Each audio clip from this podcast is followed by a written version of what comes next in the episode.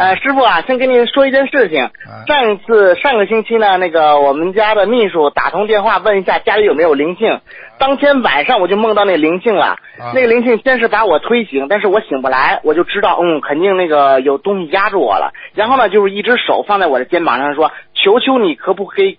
可不可以给我一些小房子？哎我一想，哦，没准师傅说的就是那个灵性。我说没问题，我会给你捎送小房子的。然后呢，那个灵性对我讲：“谢谢你，谢谢你。”歘就消失了，我马上就坐起来了就。哎呦，现在知道了吧？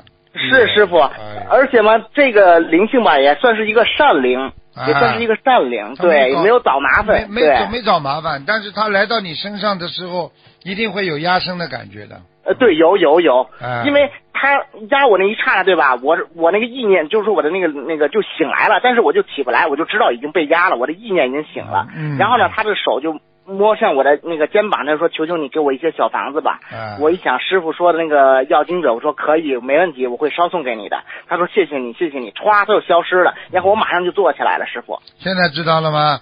你在知道了这种灵性嘛，实际上就是人间过世的人呀，明白了吗？嗯嗯嗯，所以不要欠人家，欠人家你死了之后都不安宁的，是的，是的，是的，嗯。是的，感恩师傅，真的是感恩师傅。嗯，